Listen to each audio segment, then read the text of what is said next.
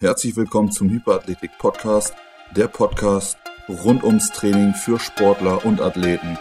Und wir sind eure Coaches Max, Andi und Patrick und wir haben wieder für euch spannende Themen vorbereitet.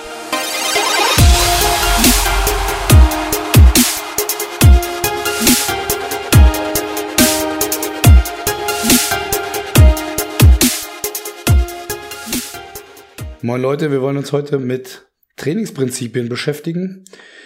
Einerseits, weil uns höhere Anfragen erreicht haben, die das grundsätzlich ganz gut fanden, dass wir auch ein bisschen Wissen preisgeben.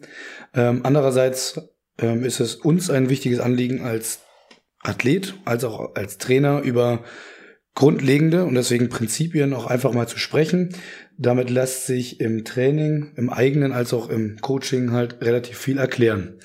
Ähm, ganz häufig findet man zu allgemeingültigen Trainingsprinzipien oft die sieben Trainingsprinzipien. Ähm, ob es jetzt die sieben sind, ich habe auch schon acht oder fünf gelesen. Ich denke aber, ähm, die wesentlichen werden sich hier wiederfinden, die jeder Sportler, insbesondere auch im Leistungsbereich, einfach beachten muss um erfolgreich zu sein. Das heißt, es ist Sportart unabhängig, um eben erfolgreich zu sein und das auf eine lange Sicht. Denn das hat jetzt mit der Sportart Marathon nichts zu tun. Sport ist halt nicht einfach in drei Monaten erfolgreich, sondern ich muss über einen langen Zeitraum einfach mein Training, mein Anpassungsprozess eben entwickeln, damit ich langfristig auch Leistung aufbauen kann. Wir machen das einfach so, dass wir uns jetzt mal an die sieben gängigsten halten. Vielleicht nehmen wir dann das achte, das ist so, manchmal variiert das, nachher noch mit rein und wechseln uns, glaube ich, einfach mal ab. Hm. Ich fange einfach mal an, denn das, der, das wichtigste Prinzip oder eins der sieben, acht Prinzipien ist im Endeffekt, welche Reizschwelle nehme ich? Also der trainingswirksame Belastungsreiz, der trainingswirksame Reiz. Ähm, also ist quasi wie schwer, intensiv oder wie stark muss ein Trainingsreiz ausfallen, damit sich mein Körper, meine körperlichen Systeme anpassen und tatsächlich ein Training, also ein Anpassungsprozess in die Richtung, die es will, auch stattfindet. Ähm, die Reizstärke, und da habe ich jetzt vielleicht ein bisschen unsauber gearbeitet, die kann ich im Prinzip auch einfach einstellen über meine Pausenzeiten, über die Dauer der Belastung, über die Intensität und den Umfang. Also vor allem auch Intensität und Umfang, aber auch natürlich die Dauer, wie lange mache ich das, in welcher Aufeinanderfolge und wie viele Pausenzeiten sind in der Aufeinanderfolge der Trainingseinheiten, der Sätze, Intervalle oder ähnliches. Hm. Gucken wir uns das jetzt an. Noch allgemein gesprochen gibt es logischerweise dann den unterschwelligen Reiz. Also ich trainiere immer unterhalb dessen, was ich gerade schon als ähm, Leistungsmarke mir gesetzt habe. Ich fordere mein Gesamtsystem, mein Körper gar nicht heraus. Das heißt, es kann auch keine Anpassung in die Richtung. Ich werde besser, also ich nehme zum Beispiel mehr Sauerstoff auf, kann nicht stattfinden. Oder ich ähm, kann, dummes Beispiel, aber zutreffen ganz oft 100 Kilo Bankdrücken und trainiere die ganze Zeit mit 40 Kilo, ähm, dann wird wohl die ganze Zeit auch einfach nichts passieren, damit ich irgendwann mal 120 drück. Ist unwahrscheinlich. Ähm, dann gibt es vereinfacht gesagt auch die überschwelligen oder stark überschwelligen Reize. Ähm, Im Endeffekt, wir wollen immer einen eigentlich leicht überschwelligen bis stark überschwelligen Reiz haben, so dass ich mindestens mein Niveau halten kann aber vor allem auch um eine Leistungssteigerung im, in der Ausdauerfähigkeit, in der Kraftleistung, in der Geschwindigkeit zu erreichen. Zu stark, also sehr oder extrem stark überschwellige Reize führen einfach zum erster Schritt Ausbrennen, ähm, verminderte Leistungsfähigkeit, Erschöpfung, äh, also Ermüdung, Erschöpfung und irgendwann auch zu Verletzungen. Mhm. Also die Ausbrennen des zentralen Nervensystems ist dann nur eine Sache. Tatsächlich die Verletzung ist das Wahrscheinlichere. Ähm, ja, wie kann ich das herausfinden, was nun mein Reiz ist oder was für Größen habe ich hier konkret noch? Ähm, für den Ausdauersport oder Kraftausdauerathleten kann ich das im Endeffekt machen über meine ähm, Herzrate, also für die klassischen Läufer halt, die mit Pulsuhr laufen oder mit ähm, Brustgurt. Die eher Kraftsportdominanteren unter euch, die steigern das Ganze meistens über die Prozentzahl des 1RM in den entsprechenden Übungen. Man kann das Ganze natürlich, gerade weil ich jetzt Gewichtgeber bin, noch auf die Geschwindigkeit zum Beispiel beziehen, also mit welcher Geschwindigkeit wird welches Gewicht wie oft mit welchen Pausenzeiten gehoben. Ähm, und auch, auch wieder der Ausdauer, der Kraftausdauerathlet, um da nochmal ein weiteres Beispiel zu bringen, kann das über die Intervalle, also die Härte seiner Intervalle, beziehungsweise die Pausen dazwischen ganz gut ausdrücken, wie stark wirksam sein Belastungsreiz ist. Andi, fällt dir noch was ein? Habe ich ähm, irgendetwas vergessen? Mm, vergessen hast du nichts. Ich würde vielleicht noch mal ein bisschen ergänzen. Und zwar ähm, ist es natürlich auch davon abhängig, ähm, was mein Ziel ist bei meinem Training. Wie du bereits gesagt hast, es gibt ja verschiedene Marker für verschiedene, sage ich mal, ähm, ja, Richtungen oder je nachdem, in welchem Bereich ich mich mit meinem Training befinde. Dementsprechend verändern sich halt auch die, die äh, ja, Intensitäten der Reize, die ich setzen möchte. Ne? Und das sind halt immer harte Faktoren, wie du gesagt hast, ähm, sei es die Herzfrequenz, die, vielleicht die Trittfrequenz, ne? je nachdem, ob man zum Beispiel auch mit einer App trainiert. Ähm, das sind alles so Steuerungsmöglichkeiten, ähm, ja, die so einen Reiz charakterisieren. Ich finde, es gibt auch ja so oder es, es gibt definitiv äh, gewisse Richtwerte, die man halt immer berücksichtigen kann. Zum Beispiel im Ausdauertraining, dass man halt nie unter 50 Prozent trainiert, wenn man halt ein vernünftiges äh, vernünftigen Reiz setzen möchte oder auch im Kraftsport, bringt es halt nichts, wie du gesagt hast, mit 40 Prozent rumzuhampeln, sondern die meisten Trainingspläne, wenn ich ins Training einsteige, sage ich mal, irgendwo in einem Bereich von einem, von einem Makrozyklus, bewegen sich irgendwo zwischen 50 und 60 Prozent, ähm, wo ich ins Training einsteige und das dann über die verschiedenen Wochen dann ähm, nach oben justiere. Ähm, ja, genau das nach oben justieren ist gleichzeitig auch äh, eine ganz gute Überleitung eigentlich zum, ähm, zum nächsten Reiz, äh, beziehungsweise zum nächsten Prinzip, nämlich äh, das Prinzip der progressiven Belastungssteigerung. Wir hatten ja jetzt im ersten Schritt ja, festgestellt, dass der Körper, um sich anzupassen, einen gewissen Reiz ja, braucht, um einen gewissen Entwicklungsaspekt äh, anzustoßen. Wenn ich jetzt immer denselben Reiz gebe, kennt man das ja zum Beispiel, äh, sag ich mal, aus der, aus der Psychologie mit, mit einem Schmerzreiz. Wenn ich kontinuierlich denselben Schmerzreiz äh, einem Menschen zufüge, dann tut's beim ersten Mal noch weh. Und wenn ich das halt äh, das Ganze mehrere Minuten oder vielleicht auch Stunden hintereinander wegmache, dann äh, ja, stumpfen die Sensoren ab, beziehungsweise die Sensoren leiten diesen Reiz nicht mehr äh, vernünftig weiter und ich nehme diesen Impuls nicht wahr. Ähnlich verhält es sich mit dem Trainingsreiz. Ähm, wenn ich einen Reiz gefunden habe, der mich der Wachstum anregt oder eine gewisse Entwicklung, dann ist das erstmal gut. Wenn ich diesen Reiz aber über mehrere ja, Wochen oder einen bestimmten Zeitraum beibehalte, dann werde ich einen gewünschten Erfolg irgendwann nicht mehr verspüren, weil sich der Körper ja an diesen Reiz angepasst hat und dieser nun nicht mehr, ähm, ja, sage ich mal, wirksam ist. Das heißt, ich muss über die Zeit, die auch hier wieder abhängt von von der Disziplin, von der Sportart, von meinem Trainingsziel, muss ich diesen Reiz steigern, nämlich progressiv, also aufbauend, um eben immer wieder dem Körper oder dem bestimmten Aspekt, den ich ausbilden möchte, einen äh, trainingswirksamen Reiz erneut zu geben.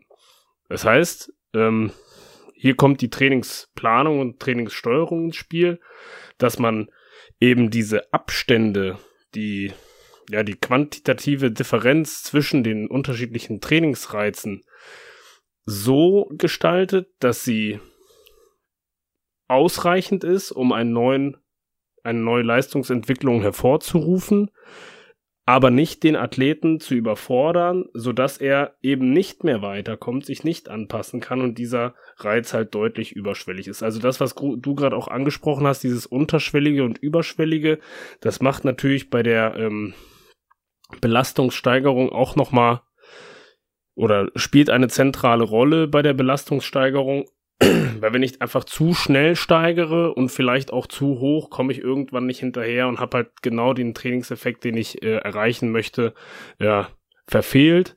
Ähm, ja, dementsprechend muss das Ganze halt schrittweise und mit Gefühl äh, stattfinden. Äh, da gibt's halt auch, wie wir bereits ja, in verschiedenen Folgen angesprochen haben, unterschiedliche Möglichkeiten. Ne? Ich kann ein Tagebuch führen, ich kann gucken, wie fühle ich mich subjektiv, ähm, wenn ich zum Beispiel ohne äh, Coach oder ohne Trainingspartner trainiere, dass ich da einfach für mich auch selber ähm, ja meine Belastung oder Beanspruchung ähm, festhalte und auch dementsprechend ein Trainingsprotokoll führe.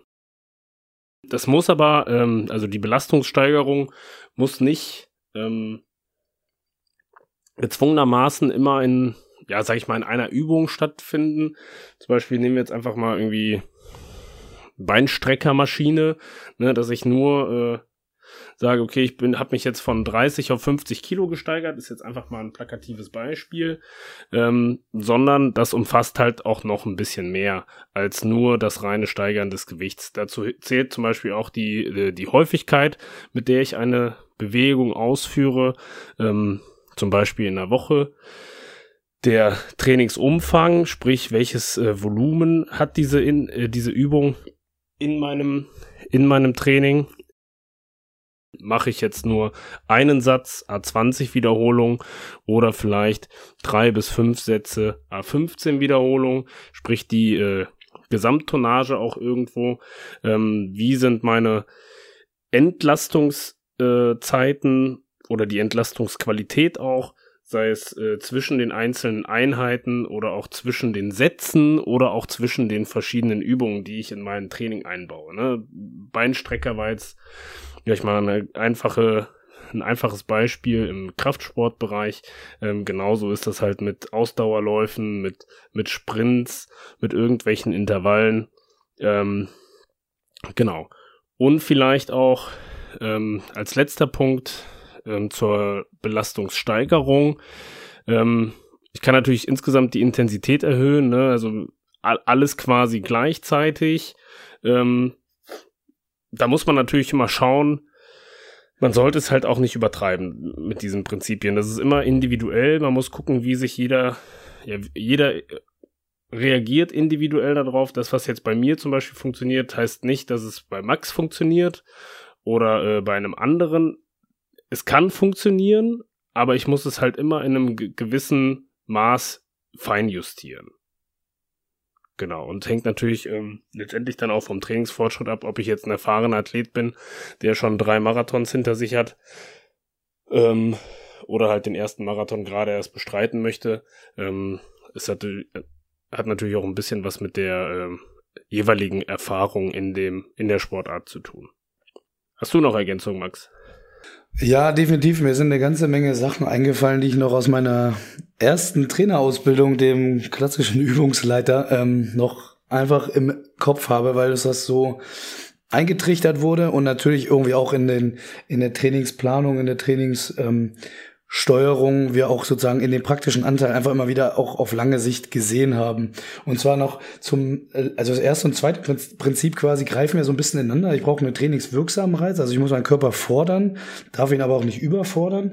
Und da ist mir noch was eingefallen aus dem Kraftsport. Du sagtest ja, mit 50 oder 60 Prozent fangen ganz oft einfach Trainingspläne an, gerade so im Technik basierten Training oder auch Schnellkraftbasierten, also Gewichtheben, ne, kann ich halt bestimmte Übungen, die kann ich gar nicht mit mehr machen, ähm, weil einfach die Kraft dafür nicht ausreicht. Bestimmte Schnellkraftdominante Übungen, ja, zum Beispiel umgruppieren. Ja, ähm, aber das äh, zum Beispiel die die gerade so die die ja, Standards, was der Sportwissenschaft, also was im Krafttraining angeht. Also ganz selten kann man über 90 Prozent gehen. Also diese Leistungsfähigkeit über 90 Prozent seines 1AM, die kann man recht äh, kurz nur halten. Also das ist zum Beispiel auch dieses, wäre mal eine eigene Podcast-Folge wert, aber diese russischen Trainingssysteme, also gerade hier so Scheiko und ähm, also selbst Smolov und diese ganzen, äh, sag ich mal, eher klassischen Pläne, aber die ja einfach über Jahrzehnte bis teilweise heute einfach die Kraftsportwelt dominieren, die bewegen sich meistens einfach zwischen 70 und 80, 85 Prozent, wo einfach die meisten Lifts gut und erfolgreich, also technisch sicher und schnell und kraftvoll einfach absolviert werden sollen, was das, also was Kraftsport einfach angeht, ne? ob nun Powerlifting, ähm, oder also Kraft, Grundkraft oder Gewichtheben ist völlig gleich. Zu dem zweiten Trainingsprinzip ist mir auch noch was eingefallen und zwar, wenn es um irgendwie die Belastungssteigerung geht, war es immer so dieses, ähm, das hattest du auch gesagt, aber ähm, ist so richtig äh, massiv hängen geblieben. Dieses erst wird der Umfang gesteigert und dann die Intensität. Also auch da wollen wir ja beim Körper immer nicht äh, nur von, was ich, der, der muskulären Anpassung sprechen. Ähm, ich krieg jetzt äh, dickere, stärkere Muckis oder ich sehe das, sondern auch diese ganzen nicht sichtbaren Anpassungsprozesse, ähm, die steuere ich ganz oft über halt diese Umfangssteigerung, dass ich auch einfach Sehnen und Bänder mit derselben Intensität auch einfach anpassen und entwickeln können, bevor ich einfach noch schwerer und noch härter trainiere, weil genau diese ganzen Systeme kommen ganz oft einfach gar nicht hinterher. Also mitnehmen äh, für die Hörer, die es jetzt noch nicht so wussten, erst Umfang und dann Intensität steigern. Mhm. Ich übernehme aber auch mal für ein weiteres Trainingsprinzip, was sich an das zweitgenannte eigentlich ganz gut anknüpfen lässt, ähm, nämlich quasi die Variation von Belastung. Also das heißt, wir sprechen dann jetzt wieder von der Variation von ähm, Trainingsreizen. Also wir reden davon, ähm, wir dürfen ähm, nicht zu viel machen, aber wir müssen auch den Körper fordern. Ähm, es soll irgendwie progressiv sein, es soll nach oben gehen. Ähm, das kann sich aber auch beißen. Ne? Ich kann ja nicht, irgendwie ist ja keine, keine Endlosleiter und irgendwie wird, wird auch jeder fortgeschrittenere Athlet einfach feststellen, diese lineare Planung, die kommt irgendwann an Grenzen. Irgendwann kommt zum Plateau und ich muss halt kreativer werden. Das heißt, ähm, ich muss einfach eine gewisse ähm, Variation auch einfach reinbringen in meinen progressiven Belastungsreiz. Ähm, das heißt, wenn ich immer wieder dasselbe tue, also auch immer wieder selbe ähm, Prozentsätze, die mich zwar fordern, aber nicht äh, überfordern, immer wieder dieselben Übungen, dann kann das auch einfach zum Stillstand führen. Es kommt einfach keine gewünschte Anpassung mehr, weil der Körper die Bewegungsmuster kennt, die Belastungsumfänge und Intensitäten kennt. Also muss ich damit spielen, neue ähm, Reize setzen, indem ich solche neue Trainingsmethodiken einführe oder mein Training komplett umstelle. Beispiel dafür, ähm, ich spiele ganz einfach klassisch immer mit den, mit den Parametern, die beiden größten, Umfang und Intensität. Aber ich kann auch einfach mal andere Bewegungen einführen. Für einen Gewichtheber jetzt gesprochen, ähm, habe ich ganz oft einfach meine wellenartigen ähm, Belastungssteigerung. Das heißt, ich habe zum Beispiel innerhalb einer Woche unterschiedliche Intensitäten und vielleicht auch Umfänge der Trainingseinheiten. Ich habe innerhalb der Woche unterschiedliche Bewegungen oder ähm, bewegungsdominante Tage. Beispiel Montag Reisendominant, ähm, Mittwoch beispielsweise Stoßendominant oder Montag Beindominant, Mittwoch äh, Oberkörperdominant und so weiter. Ähm, und dann gucke ich mir das sozusagen nicht nur auf die ähm, kleinsten Zyklen an, sondern auch auf die ähm, Meso- und Makrozyklen an und gucke halt auch da, dass sozusagen leichte, mittlere und hohe Intensitäten sich einfach abwechseln, dass ich quasi auf immer mit diesem, kann man ja mit so einem Ampelsystem machen, äh, niedrig, mittel und hoch, dass ich das innerhalb des Tages abwechselt, der Übung, innerhalb der Woche und auch innerhalb des Monats abwechselt. Ähm, genauso verhält sich das einfach mit ähm, Pausenzeiten, die ich auch einfach mal variieren kann. Also auch da cooles Ding, finde ich, für einen Kraftsportler. Quasi ist eher durchs CrossFit so ein bisschen gepusht worden, dieses Every Minute on the Minute. Ähm, klar muss ich mir jetzt halt überlegen, das kann ich halt nicht mit 95 Prozent machen. Ich kann nicht halt äh, 10 Minuten lang jede Minute 95 Prozent äh, reißen. Das wird wahrscheinlich nicht funktionieren. Dann ist es zumindest nicht 95 Prozent in meines 1RM. Aber einfach diese neuen Methodiken einfach mal auch ähm, aus einer anderen Sportart oder aus einer anderen Sportart, wo es bekannt ist, zu implementieren, kann einfach einen neuen Reiz bringen, temporär. Der Körper lernt vielleicht dadurch schneller sich zu fokussieren, eine relativ hohe, also wir sprechen von submaximalen Lasten, zu bewegen. Mm. Und das hat ja auch immer einen Trainingseffekt manchmal für die Psyche, für den Kopf. Ich habe halt nicht zehn Minuten Zeit, mich zwischen meinem 85 bis 90-prozentigen ähm, Lift zu konzentrieren, zu sammeln, sondern ich kriege jetzt halt einfach nur noch 90 Sekunden. Fertig. Ne? Im Wettkampf kriegt man ganz oft auch nicht mehr als eine bis zwei Minuten zwischen den Lifts. Und so kann man das zum Beispiel auch einfach, je mehr ich Richtung zum Beispiel Wettkampf komme, variieren. Mhm. Genau, jetzt habe ich relativ viel über so Kraftsport gesprochen. Jetzt müsste ich einmal kurz Kopf kramen. Ähm, für einen Ausdauer- oder Kraftausdauerathleten kann ich grundsätzlich auch immer mit Umfang und Intensität spielen. Dass ich auch einfach mal entlastende ähm, Wochen mit reinnehme, also die Intensität quasi, beziehungsweise den Umfang etwas herunternehme. Ähm, der klassische Deload, ich glaube, da kommen wir nachher auch noch mal ein bisschen zu bei einem anderen Trainingsprinzip, aber das geht schon in die Richtung. Ähm, aber auch da kann ich einfach mal andere Bewegungsmuster machen. Die müssen ja nicht komplett sportlerfremd sein, ähm, aber anstatt des klassischen ähm, Dauerlaufes irgendwo äh, auf der Wiese kann ich einfach mal einen klassischen Gelände-Dauerlauf machen, einfach eine andere Belastung zu machen. Ähm, oder meine Sprints, die ich halt immer auf der Tatanbahn, auf der 400 Meter Bahn klopp, kann ich halt auch einfach mal zur Abwechslung, kommt auf die Phase meines Trainings innerhalb des Makrozyklus an, aber im Prinzip auch Intervalle auf einem Fahrrad kloppen. Warum nicht? Es geht ja darum, quasi auch das übergeordnete Trainingsziel zu erreichen, Steigerung der Grundlagen oder halt Ausdauerleistung. Ne? Also im Endeffekt, um auch das nochmal mit wenigen Worten zusammenzufassen, dieses die Variation der Intensität ist, ähm, je fortgeschrittener ich in einem Training bin, umso mehr muss ich mein Training auch variieren, weil sonst einfach kein Anpassungsprozess mehr stattfindet. Ne? Stichwort lineare Progression ist irgendwann durch. Wenn ich nicht mehr Anfänger bin, wird mit linear nicht mehr viel gehen. Ich habe äh, ich habe zwei Gedanken dazu. Der erste Gedanke ist, man könnte es auch gut zusammenfassen als äh, man soll dieselben Dinge tun, nur halt anders. Ähm, letztendlich genau.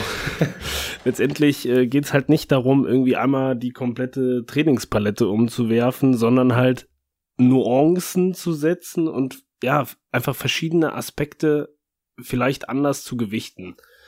Und äh, der zweite Gedanke, den ich gerade hatte, war, ich, ich glaube, dass gerade bei vielen Leuten, die äh, anfangen, egal ob das jetzt Ausdauer oder Kraftsport ist, äh, dieses Prinzip zu prägnant verfolgt wird. Weil wer kennt es nicht? Irgendwelche Leute fangen an, die melden sich in einem Fitnessstudio an. Jetzt gerade auch, äh, wo neue Neujahrsvorsätze äh, verfolgt werden. Und wollen alle Übungen auf einmal machen Woll, an einem Tag. Wollen alle Übungen auf einmal machen, trainieren dann vielleicht irgendwie vier Wochen nach einem Trainingsplan und stellen dann fest, oh verdammt, äh, ich komme einfach nicht weiter, das bringt mir nichts und werfen dann alles über den Haufen. Ne? Mhm. Wollen dann Variationen schaffen und suchen sich dann den nächsten Trainingsplan. Aber da die Grundlage fehlt, nämlich dass man überhaupt einen, ja, Trainingsreiz gesetzt hat und diesen Reiz überhaupt gesteigert hat, was halt über eine lange Zeit geht. Es geht ja hier nicht darum, äh, alle vier Wochen irgendwie den Trainingsplan umzuwerfen, sondern wir bewegen uns irgendwo in der Jahresplanung, äh, wenn nicht sogar darüber hinaus. Ähm, ja, mit unter Umständen Athleten, die schon jahrelang auch trainieren, wenn nicht sogar ihr ganzes Leben lang. Ne? Wie du gesagt hast, je, je fortgeschrittener ich bin, umso mehr muss ich das halt einbauen. Für den Anfänger reichen in der Regel die Basics, um da äh, Trainingseffekte zu setzen. Ja, mir fällt jetzt, als du sagtest, auch nochmal eine Sache ein als Nachklapp. Ähm, ganz oft, wie du selber gesagt hast, immer wieder dasselbe genauso zu tun, führt ja nicht nur dazu, dass der Körper sich relativ schnell daran gewöhnt, also angepasst hat, eingestellt hat ähm, und der Trainingseffekt einfach danach nicht mehr besonders stark bis gar nicht mehr ausfällt, sondern was ich viel schlimmer finde, und ähm, das vergessen wir immer ganz oft, es führt halt auch zum zum, zum geistigen nicht mehr anpassen. Also Langeweile, man hat keinen Bock mehr auf sein Training auf gut Deutsch, weil es immer dieselbe Scheiße ist und weil, weil das auch immer nur das Abarbeiten von irgendwelchen Bewegungsmustern ist, die halt immer wieder gleich auf meinem Trainingsplan stehen. Ich glaube, das ist ein Aspekt, ähm, der viel wichtiger noch ist. Dieses, ich habe keinen Bock mehr, ich langweile mich von meinem Training. Ja, letztendlich Training ist halt monoton, ne? Wenn du einen Plan verfolgst, der über, keine Ahnung, zwölf oder mehr Wochen geht, zwölf, sechzehn, zwanzig Wochen, der ist langweilig, ein Plan. Und monoton, weil sich alles wiederholt, weil du musst halt, wie gesagt, die, die Reize regelmäßig, konsistent setzen und da kannst du nicht einfach jede Woche ander, ein anderes Training machen. Wirst du nicht zu einem erfolgreichen Trainingsergebnis. Kommt, kommt drauf an. Also ich glaube, dass das wäre auch mal eine gute ähm, äh, Gastfolge vielleicht mit äh, anderen Trainern. Also weil es ja, ja verschiedene Modelle gibt der Trainingsplanung. Also kommt drauf an, wenn man so die klassische Blockplanung macht und halt, keine Ahnung, zwei, drei Monate am Stück dasselbe äh, Schwerpunktdominante macht, dann kann es halt echt langweilig werden. Aber wir haben ja schon, wie du selber sagst, darüber gesprochen, man kann dasselbe machen, bloß halt anders, um halt diesen Ausbrenneffekten so vorzubeugen. Aber ich meinte nur, es gibt ja auch so Trainingspläne, die ähm, oder Trainingsprogramme, die äh, relativ häufig einfach die Übung, die Intensität, ähm, alles Mögliche einfach übelst oft wechseln, damit halt ähm, eigentlich kein Anpassungsprozess so schnell eintrifft. Also dass du den Körper immer wieder dazu zwingst, sich auf neue Reize einzustellen. Also so ein bisschen in die Richtung äh, Westside Barbell geht das ja. Die haben das ja im Endeffekt auch von den äh, Trainingsprinzipien äh, der Sowjetunion und später ähm, Russ Russland übernommen. Aber Westside Barbell zum Beispiel, die machen das ja auch relativ viel. Ähm, also sehr hohe Variation einfach drin. Ja. Aber wir hatten, glaube ich, auch so über diese Variationen so Deload und so Kram angesprochen. Vielleicht willst du gleich das dazugehörige ähm, Prinzip auch einmal vorstellen. Kurzes Team-Timeout. Danke, dass du bis hierhin gehört hast. Wenn der Podcast dir gefällt, dann empfehle ihn doch gerne deinen Freunden und hinterlasse uns eine positive Bewertung bei Spotify oder Apple Podcasts. Du kannst den Podcast abonnieren, damit du keine Folge mehr verpasst. Viel Spaß beim Weiterhören. Genau, ich würde jetzt zum vierten Prinzip kommen, nämlich das Prinzip vom Verhältnis zwischen Belastung und Entlastung beziehungsweise Erholung. Ähm, ja, beruht auf der Annahme, dass im Training ein Reiz gesetzt wird, wie wir das bereits festgestellt haben, der Körper ja Stress ausgesetzt wird und dass dieser Reiz innerhalb der Entlastungs- oder Erholungsphase verarbeitet wird, sprich nämlich, dass genau in dieser Phase, wo wir nicht trainieren und wo wir keinen Trainingsreiz setzen, ähm, die Anpassung, die gewünscht ist, stattfindet. Ja, das betrifft einerseits ähm, die, äh, die, die Bänder und Sehnen, aber auch die Muskulatur, nämlich die Strukturen, die durch das Training belastet worden sind. Ähm, ja, wie du bereits gesagt hast, Max, das ist nicht nur, äh, sag ich mal, die reine Erholungszeit im Sinne von, ich mache jetzt nichts und lieg einfach auf der Couch rum, sondern ähm, ja auch aktive Erholungsmaßnahmen, ähm, eine Deload-Woche, die ebenfalls in die Kerbe der Regeneration reinschlägt. Und ähm, wir haben uns ja mit diesem Thema ausführlich auseinandergesetzt in einer Podcast-Folge, ähm, wo Patrick auch ja, verschiedenste ähm, ja, Ebenen, sage ich mal, der Regeneration angesprochen hat. Äh, da würde ich auf jeden Fall an diese Podcast-Folge verweisen, ähm, in der wir uns, ja, sag ich mal, eine halbe Stunde lang ähm, dem Thema Regeneration gewidmet haben. Ähm, ja, man kennt ja auch diese, diese Schaubilder von, äh, vom, von der Über, Überkomment von der Überkompensation oder der Superkompensation, ähm, die ja nach dem Trainingsreiz, der gesetzt wird, immer so ein Abfallen der Kurve darstellen. Das ist die Regenerationsphase. Dort wird der Reiz verarbeitet und dann steigt die Leistungskurve an und dann erfolgt ähm, der nächste Trainingsreiz. Wie gesagt, dieser Abspa Abstand zwischen zwei aufeinanderfolgenden Trainingsreizen ist die individuelle Erholungsphase.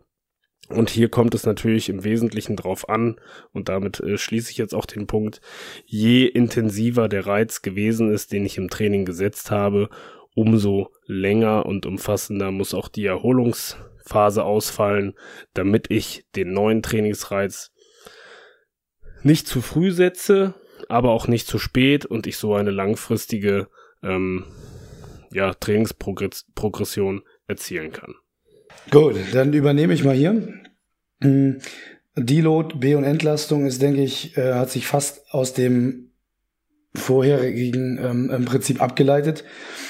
Jetzt würde ich noch ein Prinzip vorstellen, das kann man relativ schnell machen, weil die meisten es kennen, aber wir es in der Realität unserer eigenen Trainingsplanung, weil die meisten planen ja ihr Training trotzdem selber, ähm, einfach nicht so richtig beachten. Ne? Also im Prinzip die Regelmäßigkeit, Kontinuität und die Wiederholung, also das Prinzip von Kontinuität und ähm, Wiederholung, ich sage mal Regelmäßigkeit dazu, weil das genau das ist, wo niemand widersprechen würde. Ja klar, ich muss regelmäßig trainieren, weil sonst passiert einfach nichts. Ja, genau. Im Endeffekt ist es auch da wieder, wir gehen vom ersten Prinzip aus, der trainingswirksame Reiz aber der muss auch ab und zu mal variieren. Ich muss meinen Körper fordern, nicht überfordern. Und vor allem muss ich das Ganze regelmäßig machen. Und regelmäßig ist nicht einmal im Monat, sondern halt äh, regelmäßig und dauerhaft. in wiederholte Art und Weise einen trainingswirksamen Reiz setzen, damit ich auch einfach überhaupt einen Trainings-, also Anpassungseffekt erzielen kann. Ähm, das ist natürlich immer, also die Prinzipien hängen ja auch immer alle miteinander zusammen, können sich halt auch gegenseitig ausschließen. Im Endeffekt, wenn ich zu lange eine zu hohe Intensität fahre, also einen stark überschwelligen Reiz dauerhaft fahre und das halt einfach zu lange und zu kontinuierlich werde ich ausbrennen. Ähm, da kann ich noch so viel Variation vor, also im vorherigen Prinzip drin haben, wie ich will. Es ist einfach zu viel. Zu wenig, ne? also ich trainiere relativ regelmäßig, also ne, so vier, fünf, sechs, sieben Mal die Woche, aber immer zu schwach. Ne? Dann wird halt gemäß dem Slogan Use it or lose it einfach auch meine Leistungsfähigkeit in den Kraft ähm, dominanten Sportarten, aber halt auch in den Ausdauerdominanten Sportarten einfach verloren gehen. Also Ausdauerfähigkeit, Kraft, Explosivität geht einfach verloren, wenn ich es nicht regelmäßig äh, immer wieder, immer wieder trainiere. Mhm. Ganz, also dieser Slogan Use it or lose it, ne? also alles, was ich brauche, was ich nicht brauche, wird einfach äh, outgesourced, abgebaut. Ähm, bezieht sich ja auch so ein bisschen äh, dieses mit Ressourcen umgehen. Ne? Unser Körper, der will sich ja nicht einfach nur, weil ich eine Hantel angucke oder eine, eine Laufstrecke, will sich ja nicht einfach anpassen, sondern der muss halt auch wirklich äh, gefordert werden.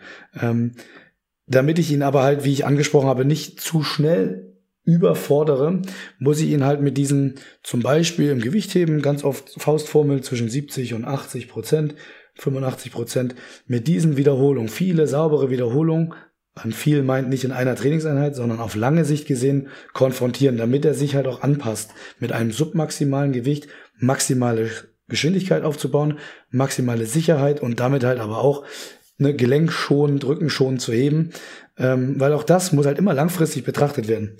Einer der größten Fehler dieses Trainingsprinzips ist ja, also wenn ich das leugne, indem ich halt denke, okay, ich mache jetzt halt einmal ein x 8 Wochen Programm, ähm, und danach ähm, bin ich quasi 20 Kilo stärker in allen meinen Übungen. Oder ich laufe einfach 10 Minuten schneller auf 10 Kilometer. Unwahrscheinlich, wird halt einfach nicht passieren. Ähm, weil das ganz oft einfach kein Sprint ist, sondern Marathon. Diese ganzen Hochleistungssportler, die fangen halt einfach ähm, auch aus gutem Grund im Kleinkind- oder Kinderalter an und haben, sag ich mal, so zwischen 20 und 30 also ihr Lebensalter, einfach ihre Hochleistungsphase. Phase. Einige einfach auch noch später, also insbesondere, also die Kraftsportler gehen vielleicht noch so bis 35, ähm, aber auch die Ausdauerfähigkeit, die entwickelt sich halt auch danach noch relativ stark weiter. Und das haben die halt nicht gemacht, weil sie halt mal einmal im Monat trainiert haben, sondern weil sie immer wieder regelmäßig, variierend, mit Umfang und Intensität, aber langfristig über Jahre trainiert haben. Dadurch können sich Techniken verfeinern und damit können auch diese langfristigen Anpassungen, also damit meine ich, äh, diese ganze passiven Strukturen sich auch langfristig anpassen. Knochen, Knorpel, ähm, Haltungen, also sowohl zum Guten als auch Haltungsschäden passen sich allerdings natürlich auch langfristig an, aber im Endeffekt nur über die Masse der Wiederholung, nur über die Masse des Trainings verfestigen sich halt auch einfach Bewegungsmuster, bis sie zur Perfektion auch einfach ausreifen. Und nur wer perfekte also ressourcenschonende Technik einfach hat und die mit seinen so dosiert die Ressourcen einsetzt, die er halt hat, also ne, äh, Zucker, also Glucose, ATP und ähnliches, nur der wird im Endeffekt auch zu Top-Leistungen auch einfach in der Lage sein, wenn das Mentale stimmt. Ähm, wenn ich den Kram halt einfach nur so mit einer halbherzigen Technik und einem schlechten ähm, Ressourceneinsatz mache, dann das sind meistens auch keine Top-Sportler. Ja, so würde ich halt einfach mal sehen. Dann kommen wir zum sechsten Prinzip. Wir hatten ja schon ein paar Mal das Thema ja, Langfristigkeit, Kontinuität jetzt in den letzten Prinzipien angesprochen und äh, da baut das sechste Prinzip quasi drauf auf, nämlich das Prinzip der Periodisierung und Zyklisierung. Das heißt, dass ich mir als Athlet oder auch als Trainer, je nachdem, in welcher Rolle ich gerade tätig bin oder in welcher Rolle man tätig ist, ähm, Gedanken machen muss, ähm, ja, wo stehe ich, was ist meine Jahresplanung, was sind vielleicht Wettkämpfe, die ich absolvieren möchte, absolvieren muss, je nachdem, in welcher Sportart ich unterwegs bin. Gibt es verschiedene Wettkämpfe? Haben diese Wettkämpfe, sage ich mal, unterschiedliche ja, Qualitäten, sei es ein reiner Spaßwettkampf oder eine Landesmeisterschaft oder vielleicht die deutsche Meisterschaft oder bei ja, Profi und Top-Sportlern, äh, auch darüber hinaus Europa, Welt oder Olympianiveau. Ähm, das alles fließt in die ähm, ja, Periodisierung und Zyklisierung mit ein. Es ist, äh, sag ich mal, in der Natur der Sache, dass ein menschlicher Körper äh, ja keine Maschine ist, ne? Kein Auto, wo ich einfach äh, an die Tankstelle äh, fahre, Benzin reinkippe und dann kann der immer äh, mit 200 km/h auf der Autobahn lang knallen, ähm, was tatsächlich auch nicht unendlich lang geht. Ich kann nicht immer, ähm, sag ich mal, Spitzenleistung erbringen. Ich muss auch Entlastungsphasen hat, haben und einbauen, wie wir es eben ähm, in dem einen Prinzip gehört haben. Mit der äh, Periodisierung soll erreicht werden, dass man zum Tag X, wo die Leistung abzurufen ist, auch seine Leistung abrufen kann. Da kommt die Trainingsplanung wieder ins äh, Spiel, ähm, dass ich weiß, wo ich stehe, was ist mein Ausgangspunkt, welches Ziel habe ich und wie komme ich dahin. Das geschieht, sage ich mal, in verschiedenen Blöcken. Das hat wahrscheinlich auch, äh, haben die meisten schon gehört. Es gibt einen Mikrozyklus, einen Mesozyklus und einen Makrozyklus, die halt ja aufbauen von, sage ich mal, äh, von der Woche bis hin zum ja zu einem Trainingsblock, der über mehrere Monate geht, beziehungsweise dann zur kompletten Jahresplanung. Man könnte theoretisch auch ähm, noch eine Ebene kleiner gehen in die Trainingseinheit rein, aber äh, hier wird eher auf einer größeren Ebene äh, betrachtet. Innerhalb dieser Zyklen geht es dann quasi darum, ja, Schwerpunkte auch zu setzen, um sich auf Wettkämpfe primär vorzubereiten, sei es ähm, an Stärken zu arbeiten oder Stärken weiter auszubauen oder die äh, ja, Schwächen zu reduzieren.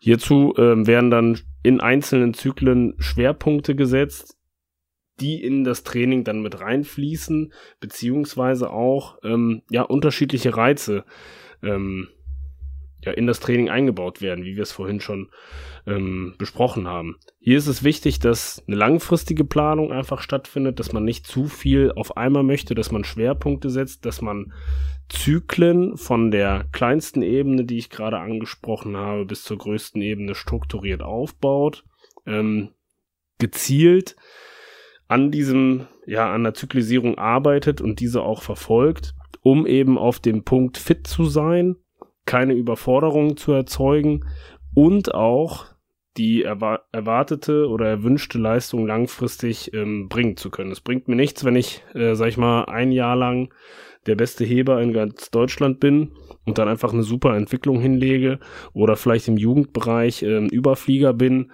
aber einfach in ein oder zwei Jahren ähm, ja nichts mehr ähm, geschissen bekomme auf gut Deutsch, weil ich einfach kaputt bin, weil sich der passive Bewegungsapparat ähm, nicht anpassen konnte, zielgerichtet und weil die ja der Leis langfristige Lang äh, Leistungsaufbau einfach nicht gewährleistet war.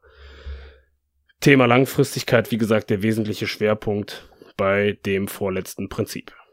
Ja, also gerade langfristiger Leistungsaufbau zieht sich ja eigentlich ähm, und auch die Periodisierung und Zyklisierung eigentlich auch durch die vorherigen Prinzipien.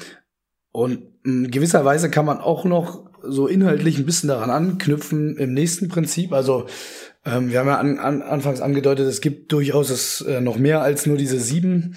Ähm, oder man findet auch unterschiedliche äh, Angaben zu den sieben Prinzipien, aber ähm, was wir noch einmal vorstellen wollen, ist im Prinzip die richtige Belastungsfolge, also Prinzip der richtigen Belastungsfolge. Ähm, also auf gut Deutsch bezieht sich das auch wieder, wenn ich es möchte, auf meine unterschiedlichen Planungsebenen, also Woche, Tag, ähm, hier gehen wir aber tatsächlich ein bisschen kleiner rein. Also wenn wir vorher von Blöcken bis hin zu Trainingsjahr gesprochen haben, gehen wir hier eher in die kleineren Horizonte rein, nämlich de den ganz konkreten Fragen, wie baue ich meine Woche, meinen Trainingstag und vor allem auch meine Trainingseinheit auf.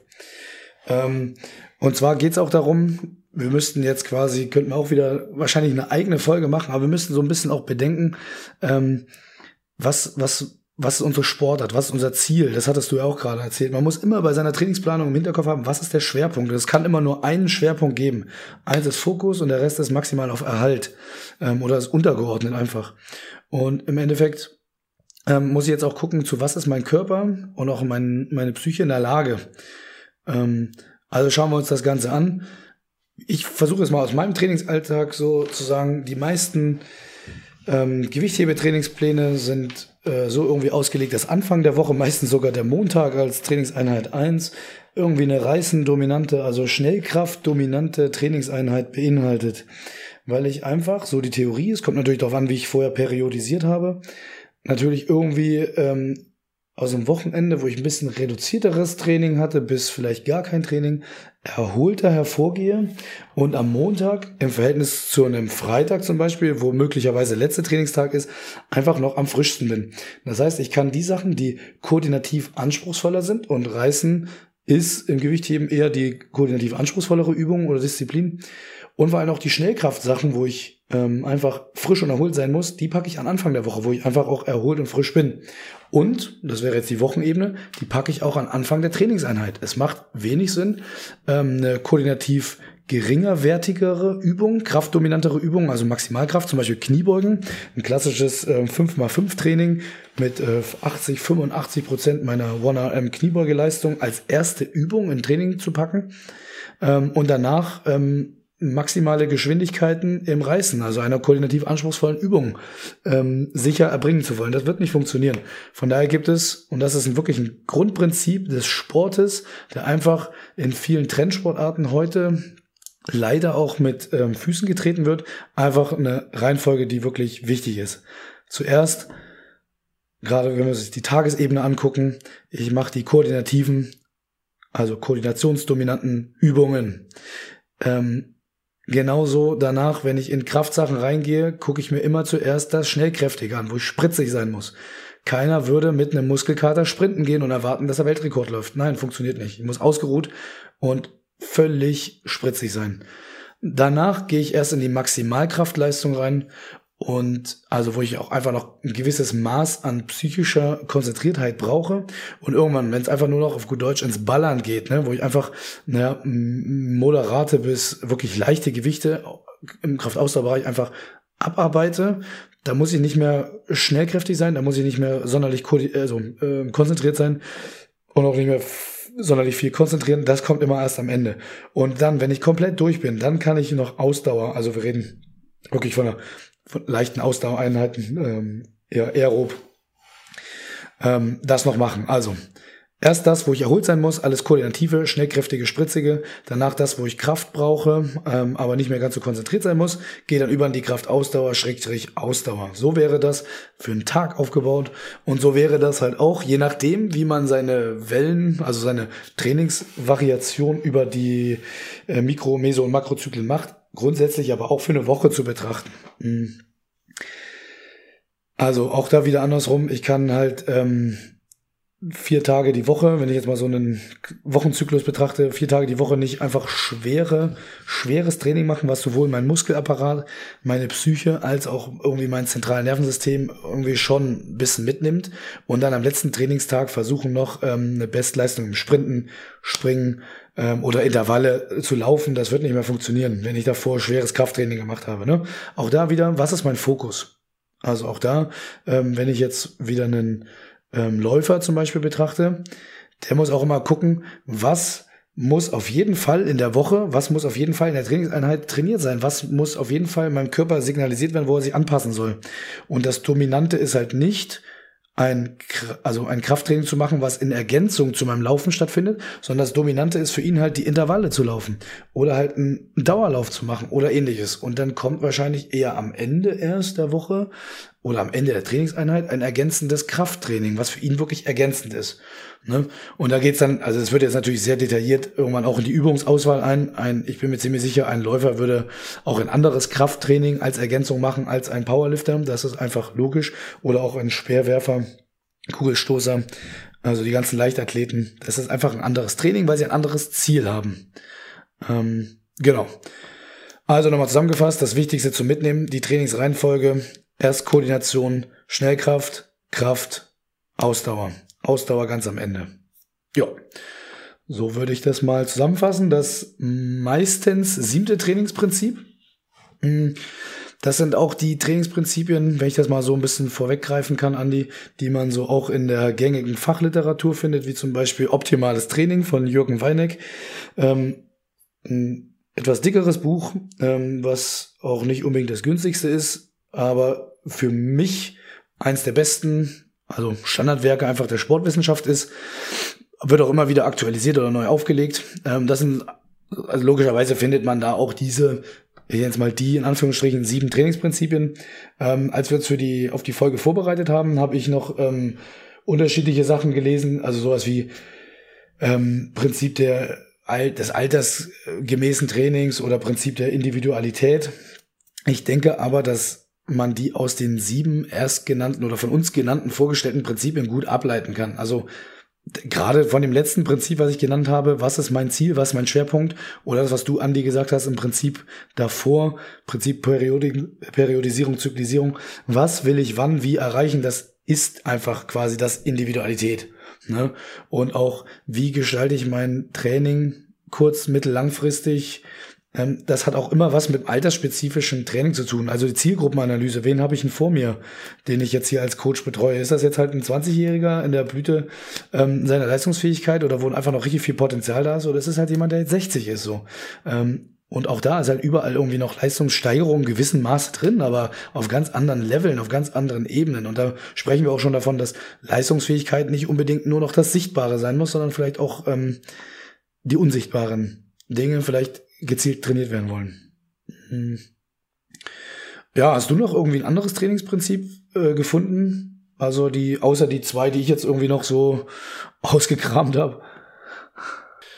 Jo, abschließend ähm, ja, lässt sich festhalten, dass die äh, Trainingsprinzipien aus der Trainingslehre ähm, ja nicht nur reine Theorie sind, sondern auch eine schöne Methode, um sein eigenes Training mal zu reflektieren ähm, und ähm, ja, einfach zu analysieren, äh, inwiefern man diese ganzen Prinzipien berücksichtigt und welchen Stellenwert man denen zuschreibt.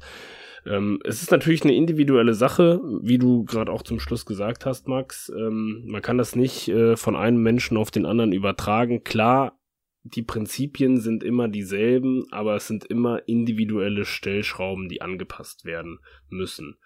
Um die Prinzipien nochmal in Kurzform äh, zusammenzufassen und abschließend ähm, euch für eure Trainingsplanung mitzugeben, ist es einmal ähm, fordern, aber nicht überfordern, Trainingsbelastung anpassen, Training mit Trainingsfortschritt variieren, ähm, Regeneration einplanen und berücksichtigen, Kontinuität in den Fokus stellen, einen Plan langfristig planen, gezielt trainieren und stringent verfolgen und zu guter Letzt die Trainingsreihenfolge zu beachten, zuerst die koordinativ anspruchsvollen Dinge, dann die Kraftausprägung und als nächste Stufe die Ausdauerfähigkeit. Ähm, das sind die Hierarchien, die Hierarchien, die berücksichtigt werden müssen. Ähm, und wir hoffen, dass ihr